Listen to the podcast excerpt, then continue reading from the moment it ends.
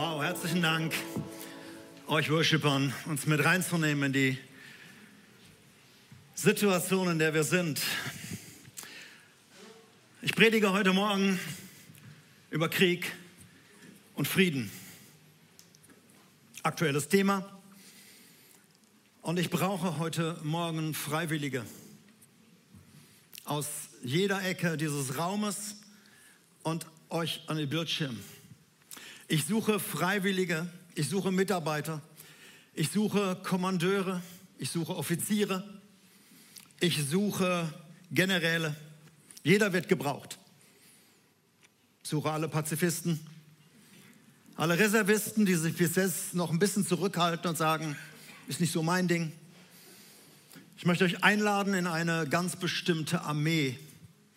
Und diese Einladung kommt von Gott selbst. Und ich wünsche mir, dass du mit der Predigt heute nicht dich einfach nur aufrufen lässt, sondern selber die Entscheidung triffst, ja, da will ich dabei sein. Das große Thema ist Friedensstifter gesucht.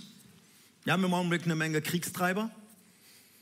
Wobei ich sagen möchte, es ist nicht nur der eine, auf den, man alle, auf den alle gucken im Augenblick, ein paar Generäle. Es gibt sehr viele kleine und große Putins. Auch in unserem Land, auch in unserer Stadt, auch in Kirchen und Gemeinden machen wir uns nichts vor. Und wir brauchen Menschen, die für den Frieden aufstehen. Wir brauchen Menschen, die einfach sagen, ich kann nicht viel tun in dieser Welt, aber das, was ich tun kann in meiner Welt, das möchte ich tun. Und das ist mein Anliegen heute Morgen, dich herauszufordern. Wir haben letzte Woche eine geniale Predigt von Tim gehört. Wenn du sie noch nicht gesehen hast, du musst sie dir reintun. Über ein jüdisches Waisenkind die Gott gebraucht hat, dieses eigentlich unscheinbare Mädchen, die eine Königin für ein Weltreich wurde und die vor allen Dingen ein ganzes Volk gerettet hat durch ihr Auftreten. Gott gebraucht jeden Einzelnen und deshalb kannst du hier nicht sitzen und sagen, oh, mich meint er bestimmt nicht, ich bin schon über 60 oder ich bin noch unter 18. Gott lädt dich ein, in seiner Armee mitzumachen. Es ist wirklich eine Armee des Friedens.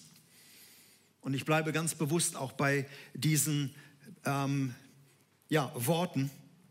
Und ich möchte dich bitten, das wirklich zu prüfen. Dieses Aufgebot, willst du das mit annehmen? Willst du dich vielleicht von einem Kriegstreiber zu einem Friedensstifter anwerben lassen? Willst du dem einen aus der einen Armee desertieren und in die Armee des Friedefürsts zu gehen. Ich möchte beten. Vater, wir sind heute Morgen hier, wir dürfen Gottesdienst feiern und ich spüre dein Herzensanliegen.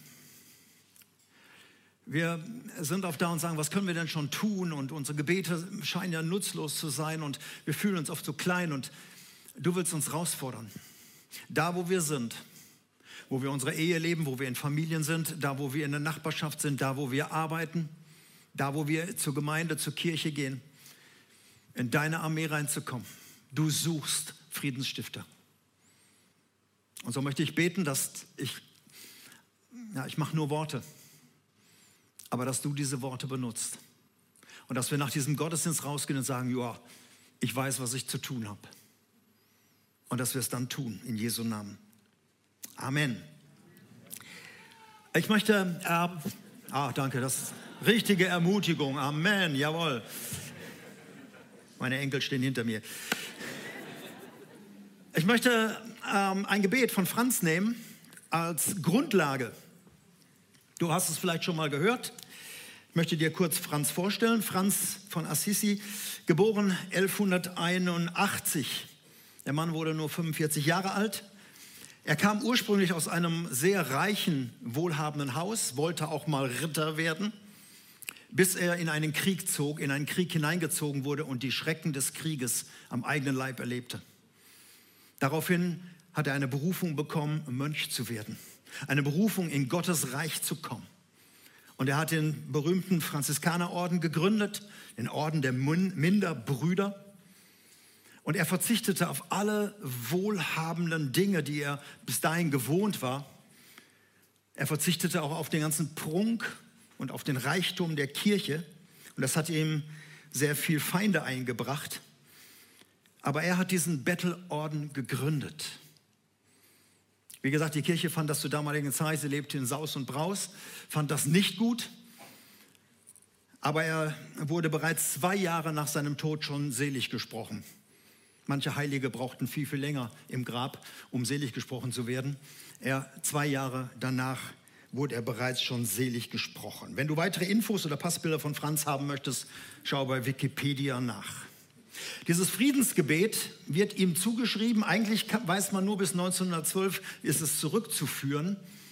Aber es wird ihm zugeschrieben, ist mir auch völlig egal. Es geht auf die Bergpredigt zurück. Und deshalb ist es biblisch. Und egal, wer es letzten Endes gebetet hat, ich möchte anhand dieses Gebetes mit dir einfach mal diese Situation durchsprechen, um die es in diesem Gebet geht. Zuerst einmal, bevor ich zu dem Gebet komme, kleiner Hinweis auf den Sold in der Armee. Er sagt so, was bringt mir das? Ein kleiner Vers von dem Oberbefehlshaber Jesus selbst. In Matthäus 5, Vers 9 sagt er folgenden Satz, selig sind die Friedensstifter, denn sie werden Gottes Kinder heißen. Zwei Sachen stehen da drin. Einmal, du wirst schon selig gesprochen zu Lebzeiten, und zwar von Jesus selbst. Wenn du Friedensstifter bist, bist du selig bist du glücklich zu nennen. Und das Zweite ist, du darfst zu Recht den Namen Gottes tragen. Es gibt viele Menschen in dieser Welt, die dürfen diesen Namen eigentlich nicht tragen, weil sie Gott nicht kennen, obwohl sie sich Christen nennen. Die Friedensstifter werden Kinder Gottes genannt. Eine andere Übersetzung drückt das noch mal ein bisschen genauer aus. Ähm, dort heißt es: Gott segne die, die sich um Frieden bemühen. Also Friedensstifter, das klingt ja so ein bisschen, ich mache eine Stiftung, zahle ein bisschen Geld ein und dann läuft das. Die sich um Frieden bemühen, drückt das auch aus. Wir haben in unserer Gemeinde eine Gruppe von Friedensstiftern und die wissen, wovon ich rede. Frieden ist oft eine ganz harte Sache, wo man richtig drum kämpfen muss, wo man ringen muss, wo man Charakter zeigen muss, wo man Reife zeigen muss und wo man Häme und Härte und Hass und Bitterkeit begegnen muss. Also Frieden stiften ist nicht so eine weichliche Sache, wo man sagt, naja, kann doch jeder, sondern es ist ein, ein Kampf um Frieden. Deshalb hör dir erst die Predigt an, bevor du sagst, ich mache mit. Es kostet auch eine Menge. Man bekommt einiges, aber man muss auch einiges investieren. Der Eintritt in die Armee ist eine grundsätzliche Entscheidung, die ein Mensch trifft und sagt, ich möchte mich nicht länger gebrauchen lassen, um Krieg zu, voranzubringen in meiner Firma oder in meiner Ehe oder in meiner Familie oder da, wo ich lebe, sondern ich will mich in die Armee des Friedefürstens einklinken. Das ist eine ganz bewusste Entscheidung. Und dazu fordere ich dich heraus. Ich lese jetzt erstmal das Gebet. Viele von euch kennen es. Ich lese es, ich sage ein paar Takte dazu und am Ende werde ich es noch einmal mit euch beten und dann lade ich die ein, die sagen, ich mache mit, dann mitzubeten. Franz betet folgendes. Herr, mach mich zum Werkzeug deines Friedens, dass ich liebe, wo man sich hasst, dass ich verzeihe, wo man beleidigt dass ich verbinde, da wo Streit ist. Dass ich die Wahrheit sage, wo der Irrtum ist. Und dass ich Glauben bringe, wo Zweifel droht. Hoffnung wecke, wo die Verzweiflung quält. Dass ich Licht anzünde, wo Finsternis regiert. Und dass ich Freude bringe, da wo der Kummer wohnt. Herr, Lass mich trachten, nicht, dass ich getröstet werde, sondern dass ich tröste. Nicht, dass ich verstanden werde, sondern dass ich verstehe. Nicht, dass ich geliebt werde, sondern dass ich liebe. Denn wer sich hingibt, der empfängt. Wer sich selbst vergisst, der findet. Wer verzeiht, dem wird verziehen. Und wer stirbt, der erwacht zum ewigen Leben. Eben bevor ich auf dieses Gebet zu sprechen komme, möchte ich gerne mit einer Gebetsart mal ein bisschen ins Gericht gehen, beziehungsweise möchte dir ein Gebet austreiben. Und das sind die Lass mich doch Gebete oder diese Herr mach doch Gebete. Ich weiß nicht, wenn du die betest, dass ich dir ein bisschen nahe trete, aber ich möchte dir einfach sagen, diese Gebete haben zwar den richtigen Adre Adressaten, Gott, der Herr, aber die Antwort wird in der Regel anders aussehen, als du es möchtest. In der Regel reagiert der Adressat nicht. Was sind das für Herr, lass mich doch Gebete? Herr, lass mich meine Feinde lieben. Herr, lass mich doch meinem Mann endlich vergeben oder meiner Frau. Herr, lass mich doch großzügig sein. Herr, lass mich doch friedliebend werden. Herr, lass mich doch deinen Willen tun. Wer hat schon mal so gebetet? Traut euch ruhig. Ich bin überzeugt, alle. Diese Gebete suggerieren, dass Gott scheinbar was dagegen hat, dass wir so werden, wie er uns haben möchte. Und deshalb bitten wir ständig, Herr, lass mich doch endlich. Bitte lass mich doch das tun. Die Antwort, die Gott dir auf dieses Gebet gibt in Zukunft ist, ich lass dich. Ich hindere dich nicht dran. Ich habe da nichts gegen. Im Gegenteil, ich, ich will das. Ich lass dich. Setz das, was du weißt, endlich um. Aber lass mich in Ruhe. Diese Gebete bringen nichts. Sondern letzten Endes können wir uns dann zurückziehen und sagen, der Herr scheint mich nicht zu lassen. Deshalb vergebe ich jetzt auch nicht. Genauso klingen diese Gebete, Herr, mach doch was. Herr, mach mich zu einem besseren Menschen. Mach mich, dass ich netter bin, dass ich geduldiger bin. Mach mich freundlicher, mach mich hilfsbereiter. Aber solange der Herr nichts macht, bleiben wir halt unnett bleiben ungeduldig, unfreundlich, egoistisch. Und wir bleiben Kriegstreiber in unserem Reich. Ihr Lieben, wenn ich zu Gebet aufrufe, dann müssen die Gebete anders sein.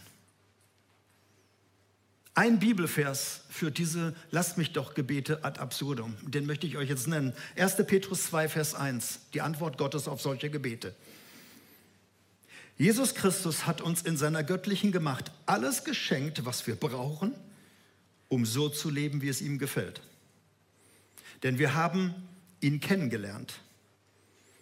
Er hat uns durch seine Kraft und Herrlichkeit zu einem neuen Leben berufen. Merkt dir bitte eins, wozu Gott dich berufen hat, auch heute Morgen zum Friedensstiften, das hat er dir alles schon geschenkt. Alle Ressourcen liegen in dir. Deshalb musst du ihn nicht mehr darum bitten. Er hat dich ausgestattet. Da steht im Griechischen eine Zeitform. Da ist was passiert. Er hat dir alles geschenkt, was du brauchst, so zu leben, wie es ihm gefällt. Also die Ausrede, das kann ich alles nicht, würde Gott nicht akzeptieren.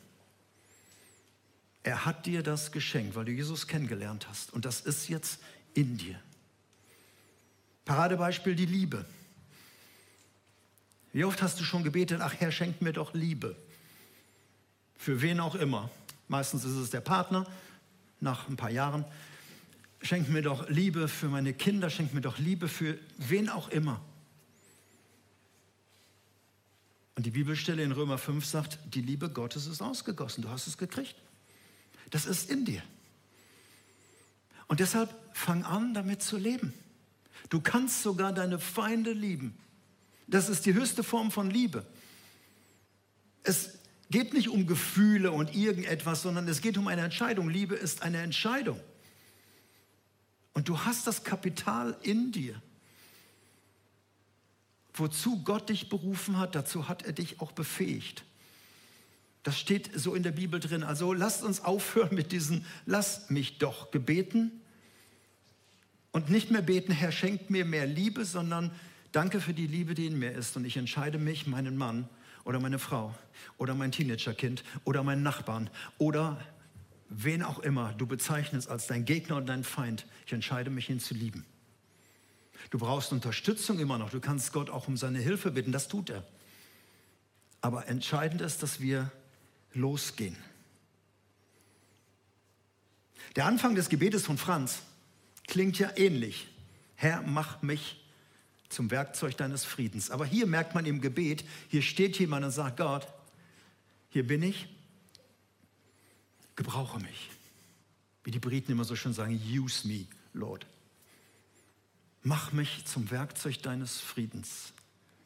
Und dann versteht er, was er dann zu tun hat. Und so kommen die einzelnen Dinge. Und das Einsatzgebiet, in dem du dich befindest, und ich werde jetzt deinen Krieg vielleicht beschreiben, wo du arbeiten kannst.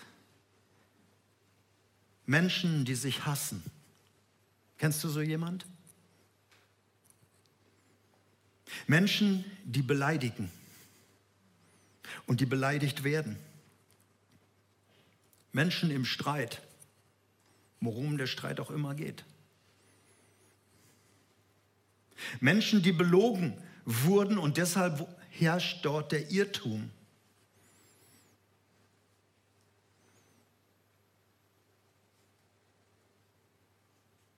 Weißt du, was fatal ist, wenn der Irrtum herrscht?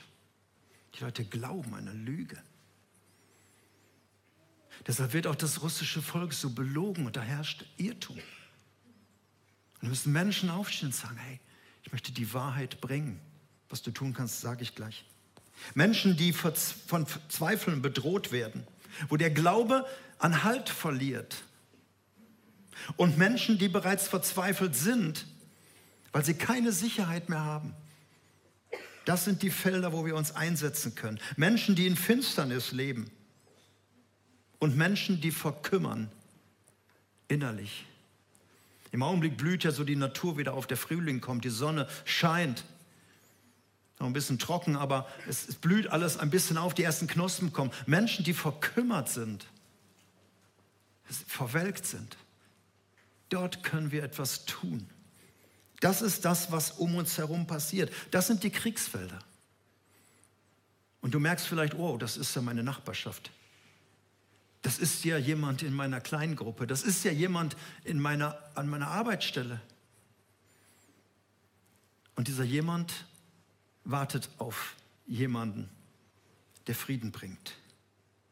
Und für diese Menschen möchte ich ein Werkzeug des Friedens werden. Und das ist mir jetzt ganz wichtig. Ein Werkzeug des Friedens heißt nicht moralisieren. Heißt nicht dem jetzt zu sagen, was er alles zu tun und zu lassen hat und warum er in solche Lebenssituationen gekommen ist. Ein Werkzeug des Friedens heißt nicht unbedingt, ihm jetzt Bibelstellen um die Ohren zu hauen. Stell dir mal folgende Situation vor. Du kommst an eine Böschung, an eine, Kurve und da ist jemand zu schnell gefahren mit dem Auto, ist aus der Kurve geschleudert worden, vor einen Baum gesaust und sitzt jetzt da eingeklemmt im Auto. Jetzt geht es nicht darum, sag mal, kurbel mal die Scheibe runter, ich erkläre dir jetzt, wie viele Schilder du überfahren hast. Hast du nicht gesehen, wie schnell du fahren durftest und ihm zu erklären, warum er in diese Situation gekommen ist? Das wäre fatal sondern es heißt dann Hilfe holen, Notruf. Den raus aus dem Wagen holen, weil überall es schon beginnt zu qualmen. Stabile Seitenlage, Unfallstelle absichern, erste Hilfe geben. Ihr Lieben, wir Christen sind oft so moralisiert unterwegs und wir wissen ja, was alles hätte, man hätte tun können, aber darum geht es nicht. Es geht darum, dem anderen zu helfen in seiner Situation in den Kriegsgebieten ein Werkzeug des Friedens zu sein. Erstens zu lieben. Ich könnte jetzt zu jedem eine lange Predigt halten, aber ich kann das jetzt nur nennen.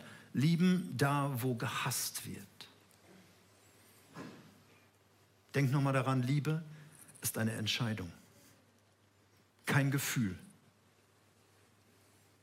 Verzeihen, wo man beleidigt wird. Ein anderes Wort für verzeihen ist vergeben, wenn du beleidigt worden bist. Verbinden, Eine ganz andere Qualität, als mit dem Finger in der Wunde noch zu stochen.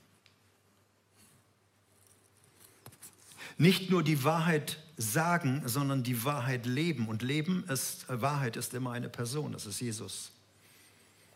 Jesus ausleben, da wo diese Irrtümer sind. Vertrauen aussprechen, Glauben fördern, Mut zusprechen. Man könnte auch fast sagen, unsere Werte zu leben. Der Qual der Verzweiflung Hoffnung zu bringen. Wir Christen dürfen in, auch in diesen Situationen, in diesen hoffnungslosen Situationen Hoffnung bringen. Und das ist nicht so einfach Sprüche machen, so nach dem Motto, Kopf hoch, Junge, wird schon. Manchmal ist es gut, die Klappe zu halten und einen Arm um jemanden zu legen und ihm einfach dieses Gefühl zu geben, da ist jemand, der mich versteht. Da ist jemand, der mich nicht auf den Arm nimmt, sondern in den Arm nimmt.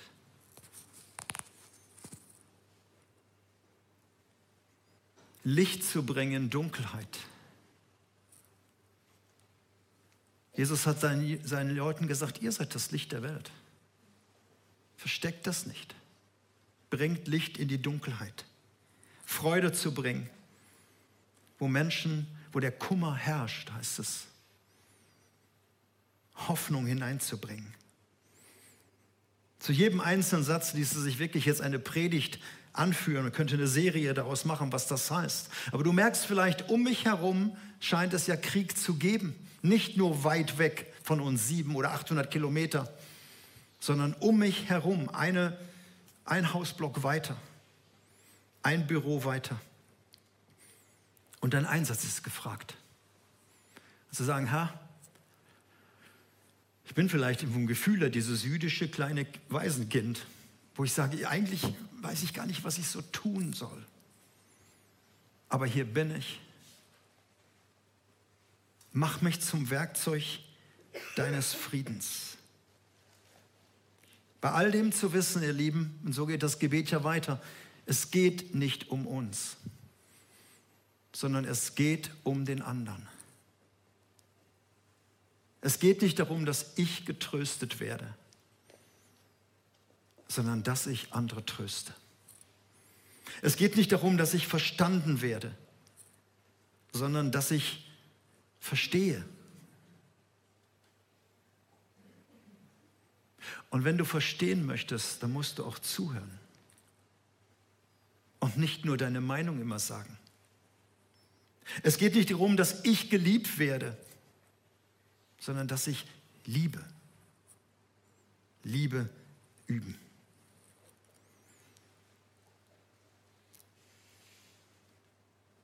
Belohnt wirst du auch dabei. Es ist ein Einsatz, der viel kostet. Aber am Ende des Gebetes sagt der Beter, wer sich hingibt, der empfängt. All die Investitionen, die wir in Menschen tun, da wo wir Hoffnung bringen, wo wir Licht hineinbringen, wo wir vergebende Worte aussprechen, wo wir ähm, Jesus ausleben. Es fließt zu uns zurück, auch wenn es nicht um uns geht. Wer sich hingibt, der empfängt. Wer sich selbst vergisst, der wird nicht vergessen, sondern der findet.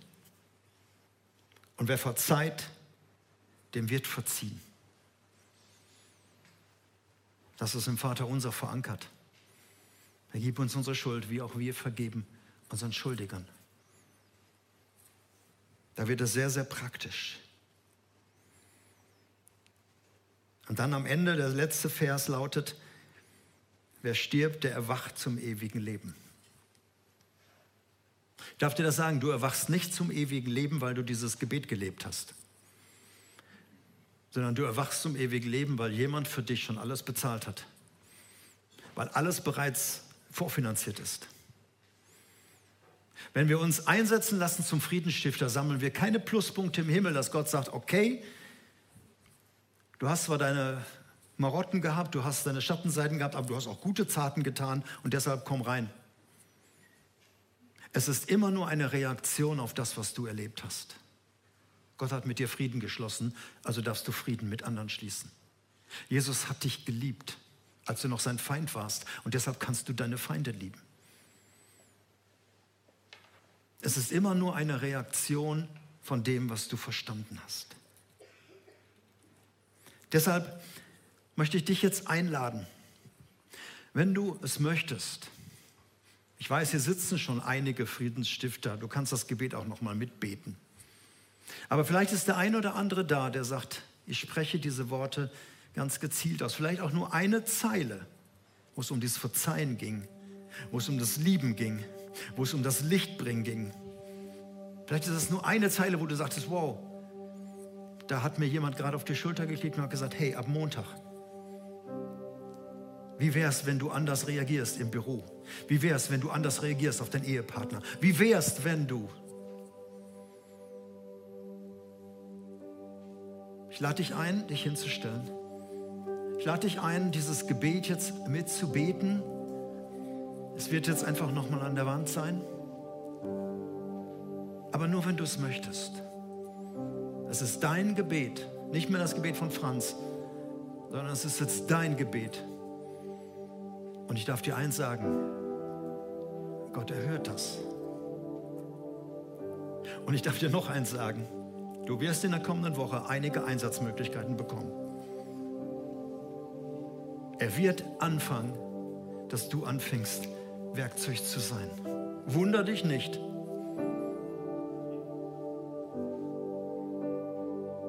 Lass uns zusammen aufstehen. Und wer immer dieses Gebet von Herzen mitbeten möchte, wir sehen ja alles nichts, ihr seid hinter Masken.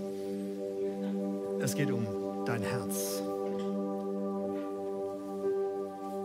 Herr, mach mich zum Werkzeug deines Friedens, dass ich liebe, wo man hasst, dass ich verzeihe, wo man beleidigt, dass ich verbinde, wo Streit ist, dass ich die Wahrheit sage, wo Irrtum ist, dass ich Glauben bringe, wo Zweifel droht, dass ich Hoffnung wecke, wo Verzweiflung quält, dass ich Licht entzünde, wo Finsternis regiert, dass ich Freude bringe, wo der Kummer wohnt. Herr, lass mich trachten, nicht, dass ich getröstet werde, sondern dass ich tröste. Nicht, dass ich verstanden werde, sondern dass ich verstehe. Nicht, dass ich geliebt werde, sondern dass ich liebe. Denn wer sich hingibt, der empfängt. Wer sich selbst vergisst, der findet. Wer verzeiht, dem wird verziehen. Und wer stirbt, erwacht zum ewigen Leben.